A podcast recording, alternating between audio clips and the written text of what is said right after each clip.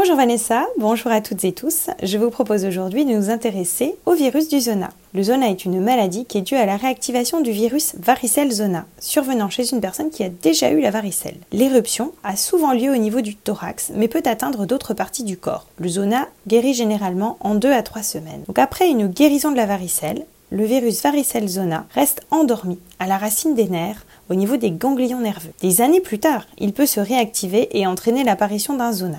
Le virus se multiplie au niveau d'un ganglion nerveux et longe les fibres nerveuses pour provoquer une éruption douloureuse cutanée ou muqueuse dans le territoire énervé par ces fibres. Ce ganglion correspond au territoire où l'éruption de la varicelle avait été particulièrement intense. C'est en général le tronc, puis en deuxième position vient la tête. Ce réveil survient le plus souvent lors d'une baisse momentanée des défenses immunitaires à l'occasion d'une fatigue ou d'un stress ou d'une maladie entraînant un déficit immunitaire, voire de traitements qui peuvent entraîner également un déficit immunitaire. Le zona peut toucher différentes parties du corps. Une fois sur deux, le thorax, ça peut être également la région dorso-lombaire, le bas de l'abdomen, le cou, le visage. Le zona est plus fréquent après l'âge de 50 ans. Pendant 1 à 3 jours, voire pendant une semaine, des douleurs et des sensations de brûlure sont ressenties de façon unilatérale, c'est-à-dire d'un seul côté, le plus souvent au niveau du thorax. Des placards rouges sur la peau précèdent souvent l'éruption cutanée du zona. Les ganglions sont souvent palpables dans les selles du même côté. Quelques jours plus tard, l'éruption cutanée apparaît sur le territoire innervé par les fibres nerveuses touchées. L'éruption est donc localisée d'un seul côté du corps, contrairement à celle de la varicelle qui s'étend sur tout le corps. La partie du corps affectée est d'abord rose vif,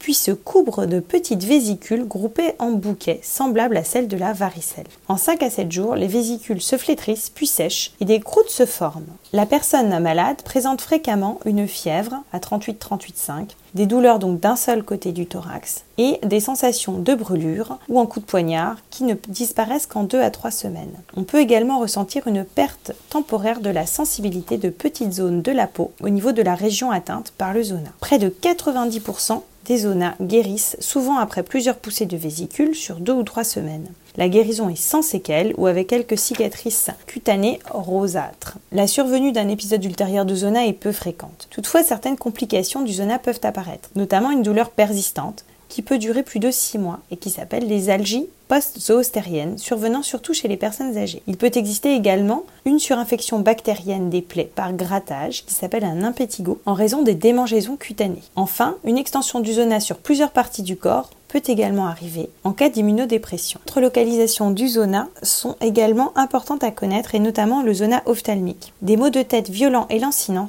situés au niveau du front ou d'un œil précèdent l'éruption du zona ophtalmique en quelques jours. L'éruption apparaît dans différentes zones du visage, selon les branches des nerfs atteintes, sur la moitié du front et du cuir chevelu, et d'un côté du visage, paupières, œil ou nez. Des complications au niveau de l'œil sont fréquentes. Il peuvent s'agir de conjonctivite, voire de kératite, pouvant causer des dommages au niveau de la cornée. C'est pour ça qu'il est important de pouvoir consulter. En général, aucun examen complémentaire n'est nécessaire pour que votre médecin fasse le diagnostic du zona. Le traitement du zona simple et peu étendu consiste en éviter la surinfection des lésions par un traitement antiseptique local bien régulièrement appliqué. Il est conseillé notamment de nettoyer régulièrement à l'eau et au savon en restant abondamment et en laissant sécher les lésions à l'air libre ou en tamponnant doucement avec une serviette douce et d'utiliser un antiseptique non agressif sur les lésions de la peau. Il faut éviter de toucher ou gratter les plaies. Un antihistaminique peut alors être prescrit dans certains cas lorsque les lésions, les démangeaisons cutanées sont trop intenses.